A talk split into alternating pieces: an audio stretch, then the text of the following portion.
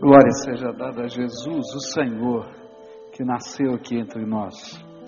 E uma das profecias da Bíblia que começamos a ver hoje pela manhã foi Isaías 61, onde a Bíblia diz assim: O Senhor eterno me deu o seu espírito, pois ele me escolheu para levar boas notícias aos pobres. Ele me enviou para animar os aflitos para anunciar a libertação aos escravos e a liberdade para os que estão na prisão. Ele me enviou para anunciar que chegou o tempo em que o Eterno salvará o seu povo, que chegou o dia em que o nosso Deus se vingará dos seus inimigos. Ele me enviou para consolar os que choram, para dar aos que choram em Sião uma coroa de alegria em vez de tristeza, um perfume de felicidade em vez de lágrimas e roupas de festa em vez de luto.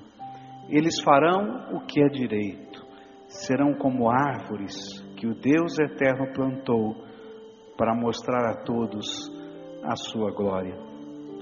Esta profecia, como estudamos hoje pela manhã, é uma das profecias que pega um dos costumes do Antigo Testamento, o ano do jubileu. A cada 50 anos, tudo tinha que começar de novo. As dívidas eram perdoadas, os escravos eram libertos, as propriedades vendidas tinham que voltar aos antigos donos, e assim havia um tempo de restauração. E a promessa era que haveria na história um tempo de restauração, uma era do jubileu de Deus na terra, que seria inaugurada por Jesus Cristo, o Salvador que veio a esse mundo. E nessa profecia, Deus fala para a gente a respeito dos seus propósitos, o que Ele queria fazer nessa nova era, nesse tempo do jubileu de Deus, um jubileu espiritual nas nossas vidas. E nós aprendemos hoje pela manhã que a primeira coisa que Ele queria fazer era consolar aquele que estava aflito. E aqui existem uma série de expressões tão preciosas. E uma daquelas que vimos foi que Deus se importava com as lágrimas. E vimos lá no Salmo que 56, verso 8, que Deus não apenas se importa com o nosso sofrimento e com as nossas lágrimas, como ele recolhe no seu odre e marca no livro das lágrimas a história de cada uma delas. E Jesus viria para transformar as lágrimas daquele odre numa fragrância, num perfume de felicidade para colocar sobre a nossa vida. E aprendemos hoje pela manhã isso. Como Deus faz isso? Revelando a presença dEle na nossa vida, o propósito dEle, o poder dEle, cada dia sobre nós. Mas o propósito de Deus não era apenas consolar o aflito, ele precisava fazer uma obra ainda maior. E é por isso que esse texto fala a respeito de libertar, de liberdade dos escravos e dos oprimidos. E a gente vai aprender duas vertentes sobre essa liberdade que Deus quer nos dar. A Bíblia fala que nós nos queixamos em Lamentações 3:39 por que, pois, se queixa o homem vivente, queixe-se cada um dos seus próprios pecados. E a palavra de Deus tem um propósito.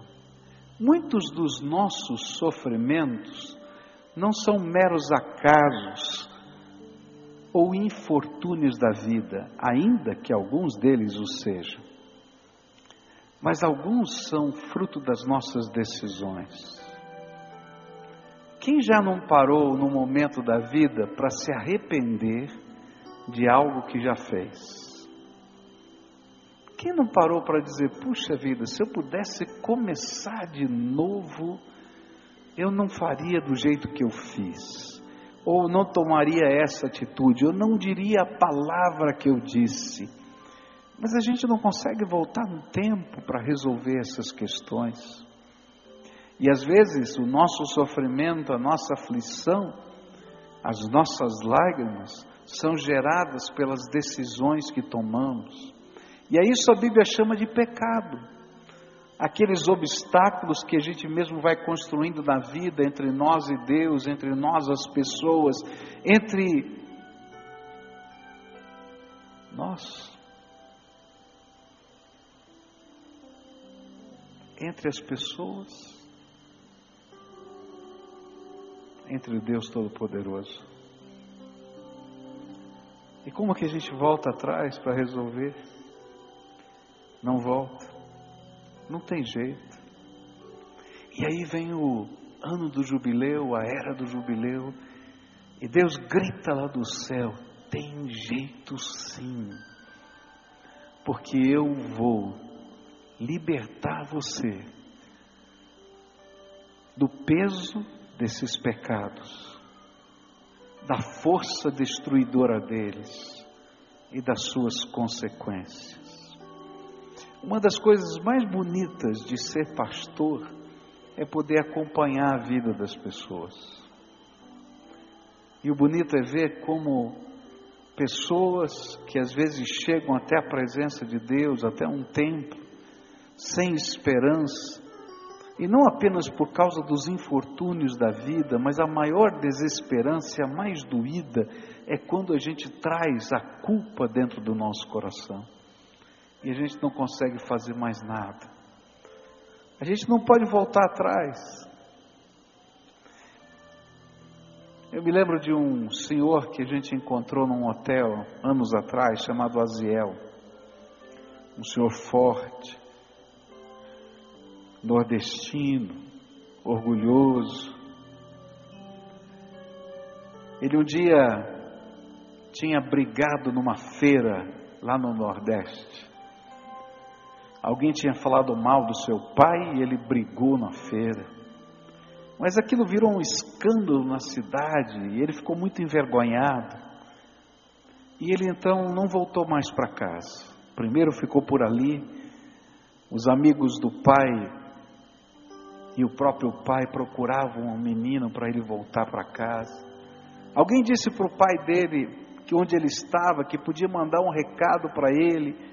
E o pai disse assim: Olha, fala para o meu filho que se eu pudesse, eu colocava um monte de lençol branco no caminho para ele voltar para casa, para ele saber que ele é bem-vindo porque quando ele saía para festar à noite, a mãe muito brava fechava a porta, aquelas portas antigas que tem o trinco para dentro, e a gente não consegue abrir pelo lado de fora, e o pai vinha escondido de pé entre pé, no meio da noite colocava um lenço branco na tranca pelo lado de fora, de tal maneira que ele puxava o lenço e empurrava a porta e conseguia entrar.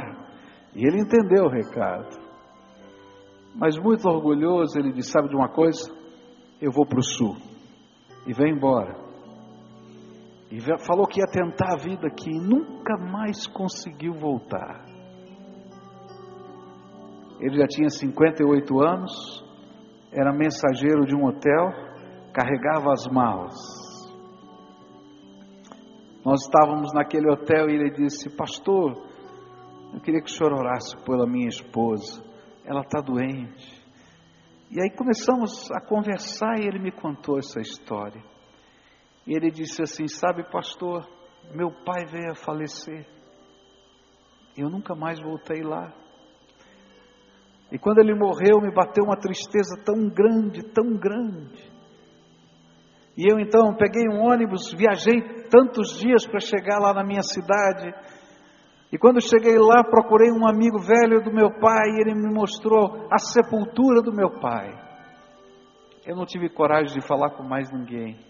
Eu fui ao cemitério e chorei. Tem coisas, pastor, que não tem mais jeito. E aí naquela hora eu falei assim para ele: Olha, você lembra do teu pai? Dos lençóis? Colocados nas árvores se ele pudesse. É assim que Jesus trabalha conosco. Para mim e para você não tem jeito, mas Jesus está colocando uma jornada, uma marca tremenda, para dizer para a gente que há jeito e há esperança, porque o perdão de Deus pode lavar e perdoar todo o pecado. E eu disse para ele assim: sabe, você não pode pedir perdão para o seu pai por nunca mais ter voltado, você não pode pedir perdão para as pessoas que já partiram, mas quando você olha para cima e se acerta com Deus, o perdão de Deus alcança o teu passado para restaurar o teu presente e te dar uma oportunidade de futuro. E ele disse assim para mim: Sabe, pastor, eu sei disso. Meu pai era presbítero da igreja presbiteriana. Ele me ensinou isso a vida inteira, mas eu nunca quis acreditar. Então eu disse para ele: Olha, as orações do, seus, do seu pai nunca saíram da presença de Deus.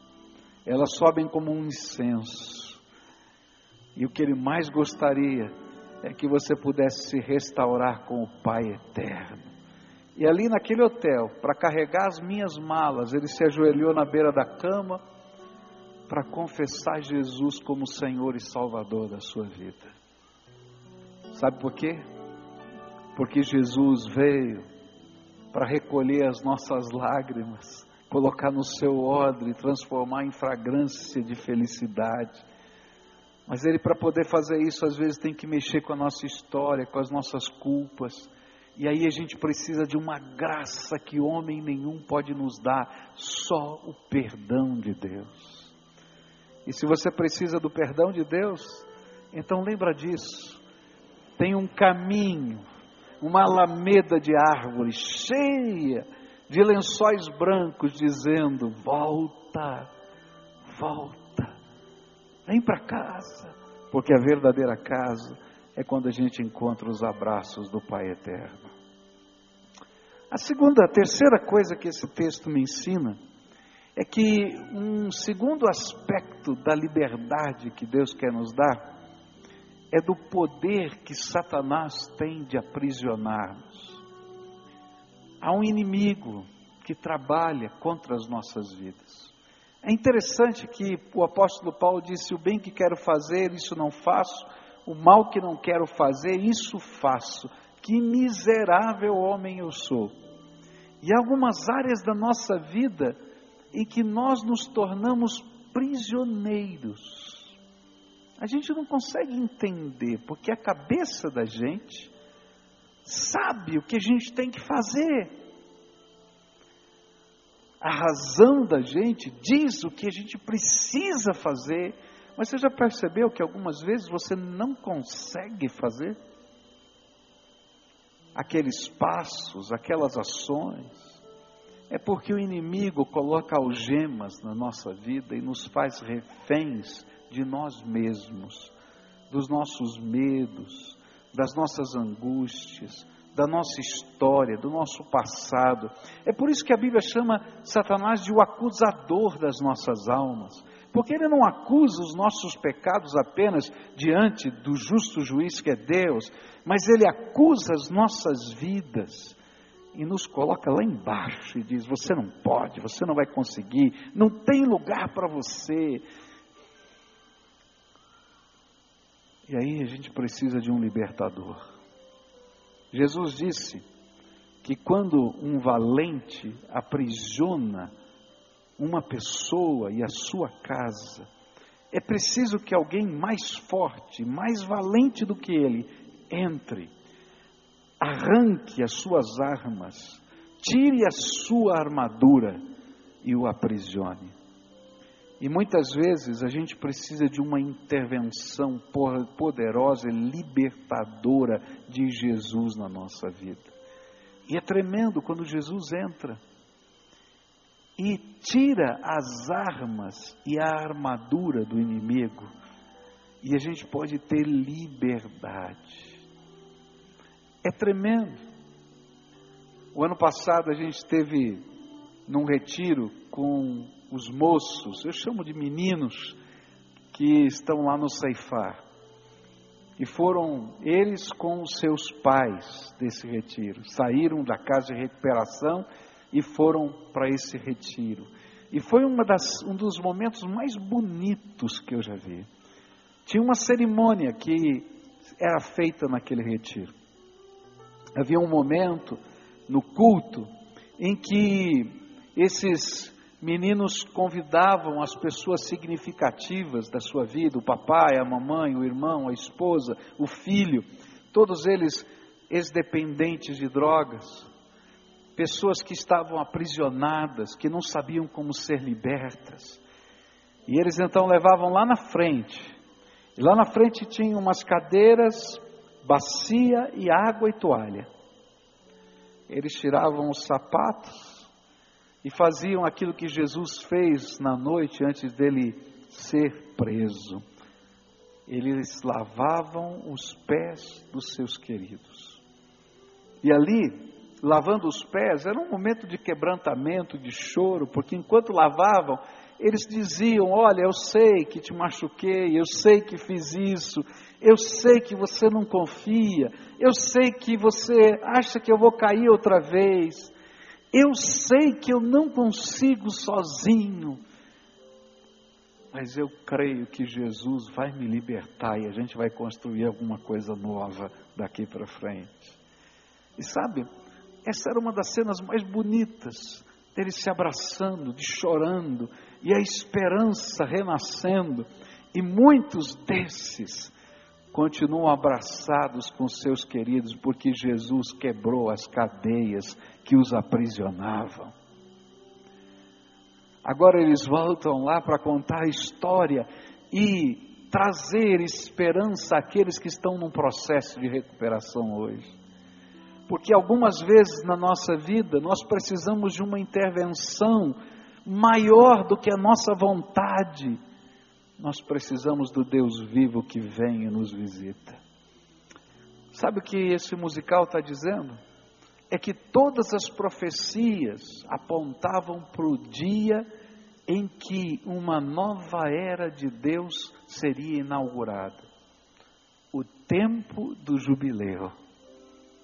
O tempo em que Deus iria intervir, em que Ele olharia para o aflito e contrito e que Ele mesmo lavaria e perdoaria os pecados, em que Ele mesmo usaria o seu poder libertador para começar uma nova vida e uma nova oportunidade. E por mais incrível que pareça isso, nós estamos vivendo esse tempo. Esse é o tempo em que Deus faz essas coisas. E se a gente está aqui com essa multidão participando desse culto, voluntários de Deus aqui trabalhando meses. E essa semana, de uma maneira especial, muito. Os que aparecem aqui na frente e os que estão nos bastidores. Trabalhando, sabe por quê? Porque Jesus mudou a história deles. Porque nós entramos no ano do jubileu de Deus na nossa vida. E como a gente pode deixar de adorar aquele que tem transformado a nossa vida? E como a gente pode deixar de celebrar aquele que tem feito coisas tremendas?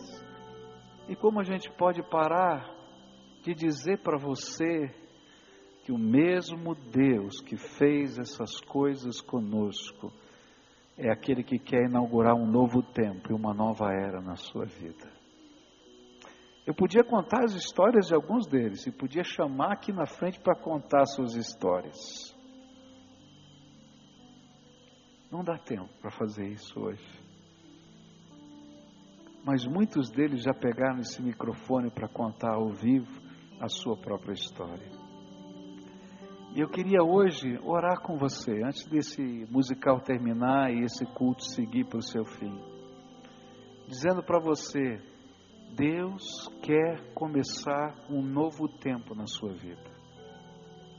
Um tempo de esperança, um tempo de graça, um tempo de reconstrução, um tempo de cura, um tempo de libertação, porque Ele tem feito isso no nosso meio.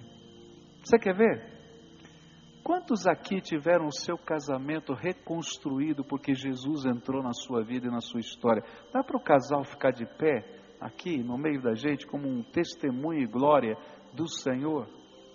Tem gente aí, olha, que está em pé perto de você, porque Jesus fez isso. Bendito seja o nome do Senhor. Obrigado, queridos, tá? Quantos aqui foram libertos de algum vício pelo poder do Senhor Jesus? Fica de pé. Tem alguém aqui conosco hoje?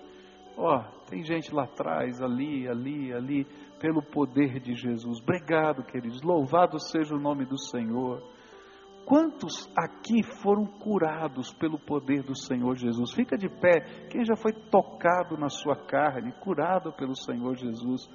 Louvado seja Deus pela sua vida. Senta, querido, tá? Quantos aqui começaram uma nova vida com Cristo Jesus? Fica de pé, para a glória do Senhor Jesus. Nova vida. Cada um com um aspecto diferente. Nós viemos aqui para glorificar esse Senhor. Você pode se sentar. É por isso que hoje eu queria orar com você. Porque ou esse povo é um bando de mentiroso, um bando de crente fanático, ou Jesus tem feito coisas tremendas no nosso meio. E Ele quer fazer na tua vida.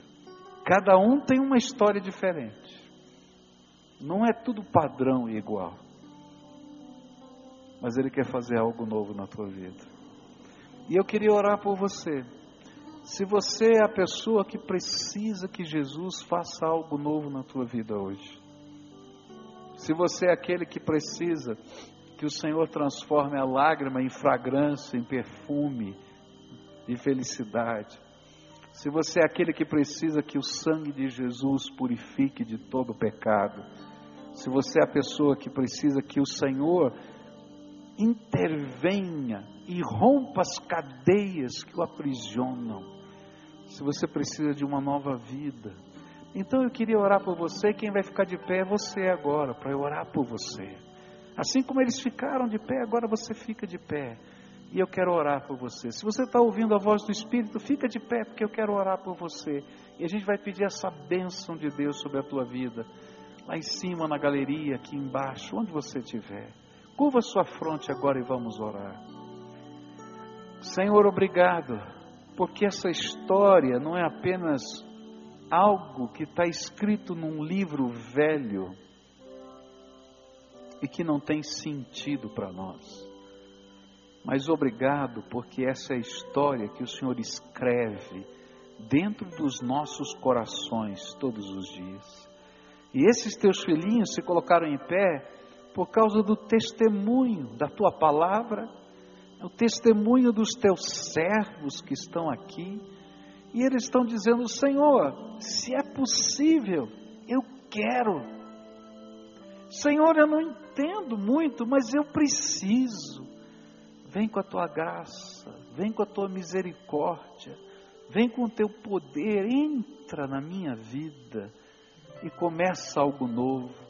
Que esse tempo, esse tempo do jubileu prometido, comece na minha vida, Senhor que a tua misericórdia, que o teu poder, que a tua graça, que a presença do teu Espírito Santo se manifestem e que essas sejam pessoas conduzidas pelo poder do Senhor.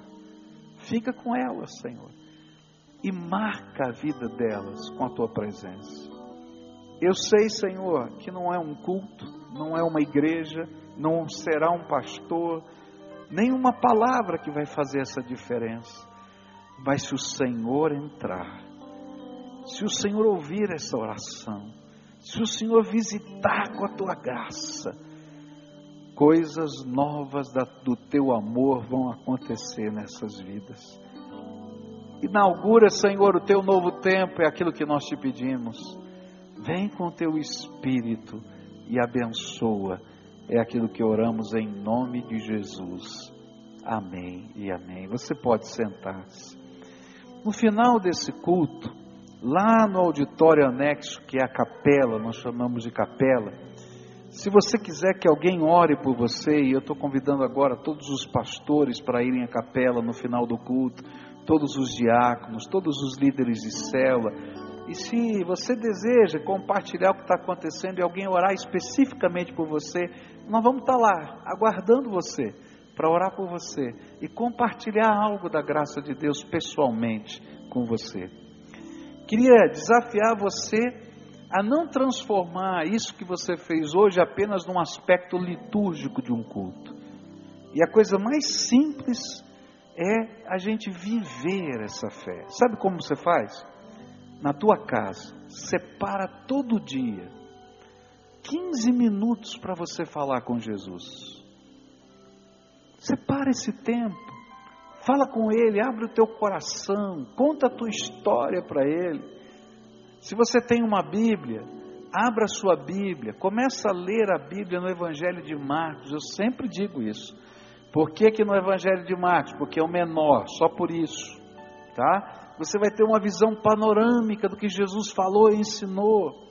Pula para o livro de Atos. Por que pular para o livro de Atos? Porque é a continuação da história, para você entender o que aconteceu. Continua lendo todo o Novo Testamento. Depois que você terminar, vai para o Velho. Por que eu começo pelo Novo e não pelo, pelo Velho Testamento? Porque é muito mais fácil entender o Velho, porque o Velho fala de profecias, fala a respeito das profecias, e o Novo mostra o cumprimento das profecias. Então eu consigo entender. E deixa Jesus te ensinar a viver. Ele, não qualquer outra pessoa ou lugar, Ele é a nossa esperança. Um feliz Natal com Jesus para você.